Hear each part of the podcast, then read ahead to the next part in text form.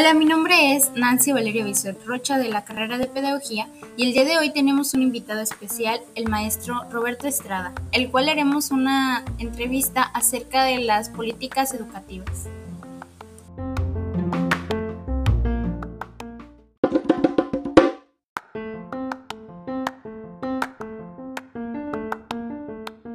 Ok, a continuación empezaremos con las siguientes preguntas.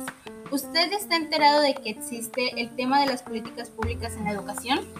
Eh, claro, eh, las políticas educativas tienen como objetivo principal impulsar determinados programas, eh, iniciativas con el fin de resolver problemas específicos de la educación. Ok, siguiente pregunta. ¿Cree usted que se cumple el objetivo por el, el cual fueron creadas? Sí puede que se tarden un poco en ir cumpliendo cada objetivo, pero, pero a determinado tiempo pues, se puede lograr. Ok, muchas gracias. ¿Está enterado de los problemas que existen dentro de la educación básica? ¿Podría mencionarme al menos tres problemas? Mm, uno de los principales problemas es la falta de acceso a la educación. Muchos niños no cuentan con los recursos para poder asistir a un plantel educativo, otro problema importante puede ser la falta de educación, el desempleo, mm, la delincuencia, la violencia intrafamiliar, eh, el mal manejo del Estado.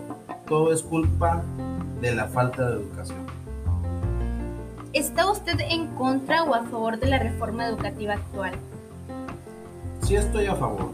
A través del tiempo todos los cambios que, que han surgido han sido para mejorar la educación propone lograr una sociedad pluralista, incluyendo solidaridad, perdón, este, justa, participativa, intercultural, multicultural, en la cual todas las personas participen.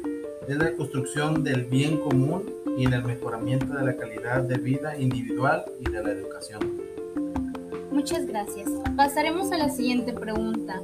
¿Está de acuerdo con la modificación del artículo 3 y el 73 constitucional para poder poner en marcha la reforma educativa? Sí, eh, porque todo individuo tiene derecho a recibir educación, eso es primordial.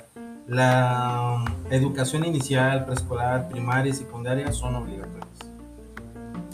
¿Tiene conocimientos del presupuesto que se destina al rubro educativo, la cantidad exacta, cada cuándo y a quién es entregada esa cantidad para que sea distribuido para un fin determinado?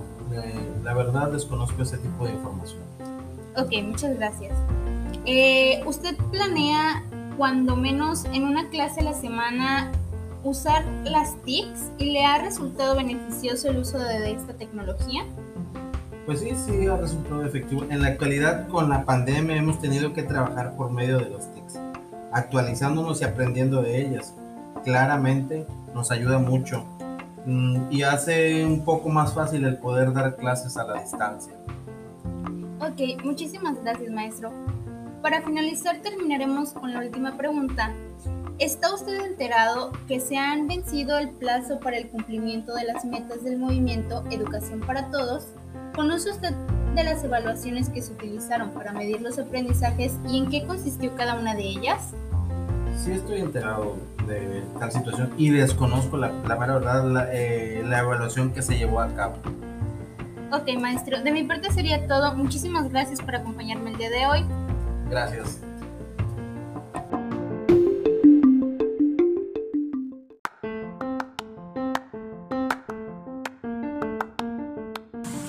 Bueno, muchísimas gracias al maestro Roberto por acompañarnos en esta entrevista.